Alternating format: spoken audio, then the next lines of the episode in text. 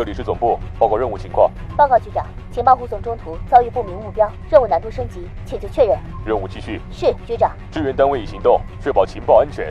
收到。元气少女已前往指定位置，预计五秒内完成准备工作。动力系统检测完毕，液压正常，战斗准备就绪。各单位注意，准备行动。三、二，元气少女出击。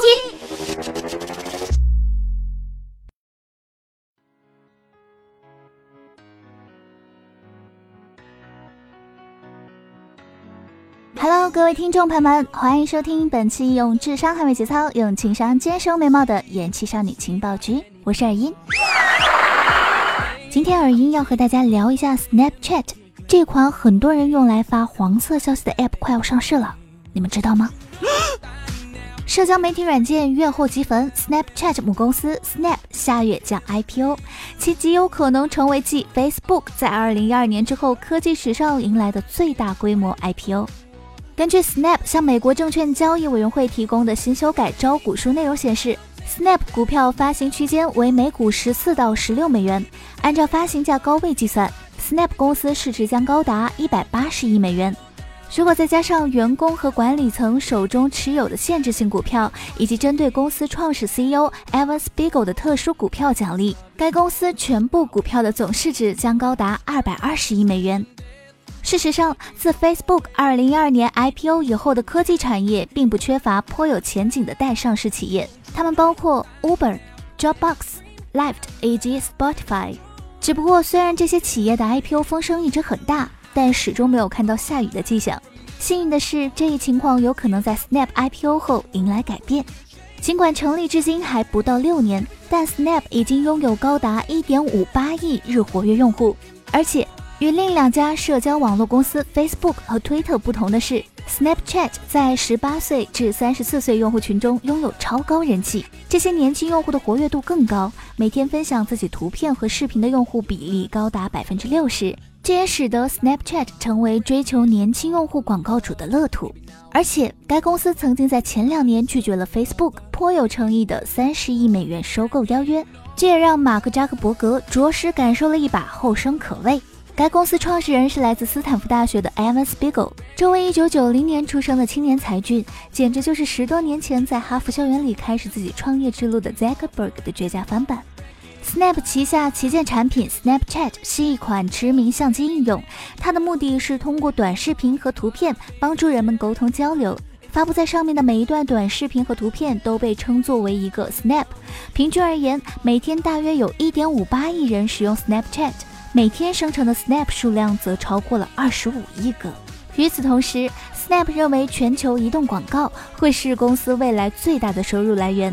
预计到二零二零年，这一业务收入将达到一千九百六十亿美元。即使 Snap 拥有如此大好的前景，但根据历史规律来看，科技明星企业上市第一年多不成功。根据路透社对市场表现的分析，全球范围来看，在规模最大的二十五宗科技公司 IPO 中，大多数公司的股价在上市头十二个月表现低迷，当中更有十六家上市首日大幅收跌。在 IPO 规模最大的十家科技公司中，有八家上市首年下跌百分之二十五至百分之七十一。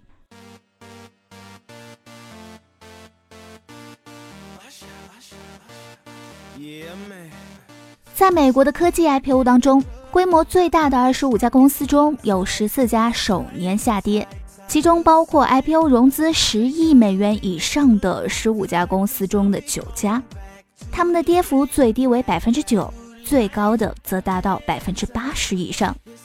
Snap 预计将融资二十八亿美元至三十二亿美元。根据汤森路透旗下的 Dears Intelligence 的数据。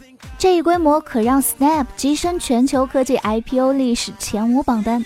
如仅算美国的科技 IPO，那它则可排在前三位。该公司的高管过去一周一直在路演，会见潜在的投资者。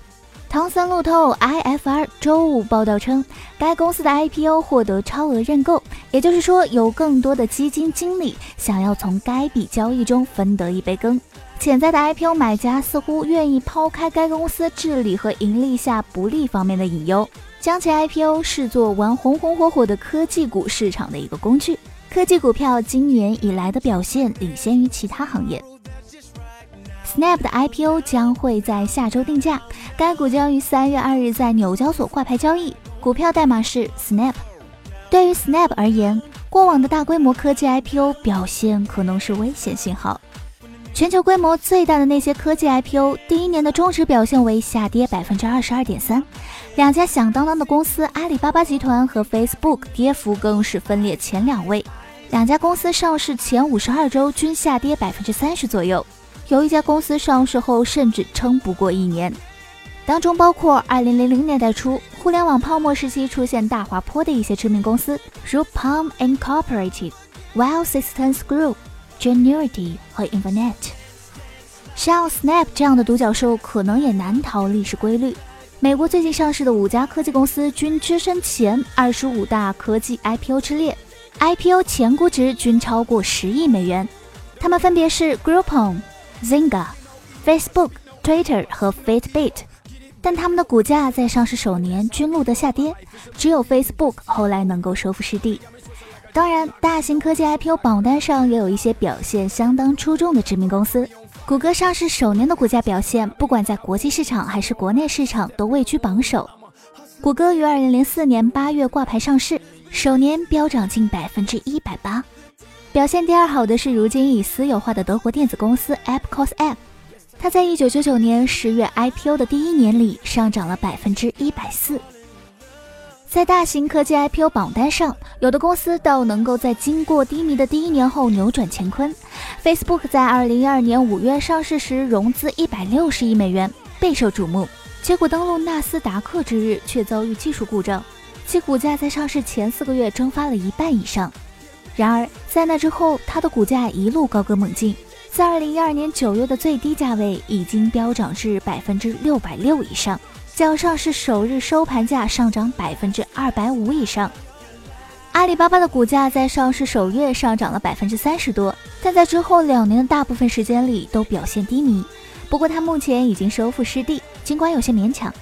该股目前较二零一四年九月十九日上市首日的收盘价上涨了百分之九左右，较上市一年后的最低价位上涨近百分之八十。从上市五年后或最新股价来看，美国大型科技 IPO 录得上涨了百分之二十九点一的中值表现。不过全球来看，很多公司在 IPO 五年后仍然处于挣扎状态。规模最大的二十五家公司中有十四家仍没收复失地。这二十五家公司的中值表现为下跌百分之三十五。Snap 能摆脱魔咒，上市第一年迎来开门红吗？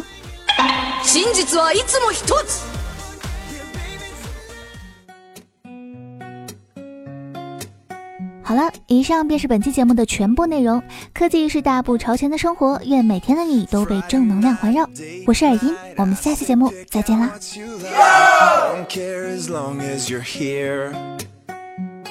Surprise, surprise, ain't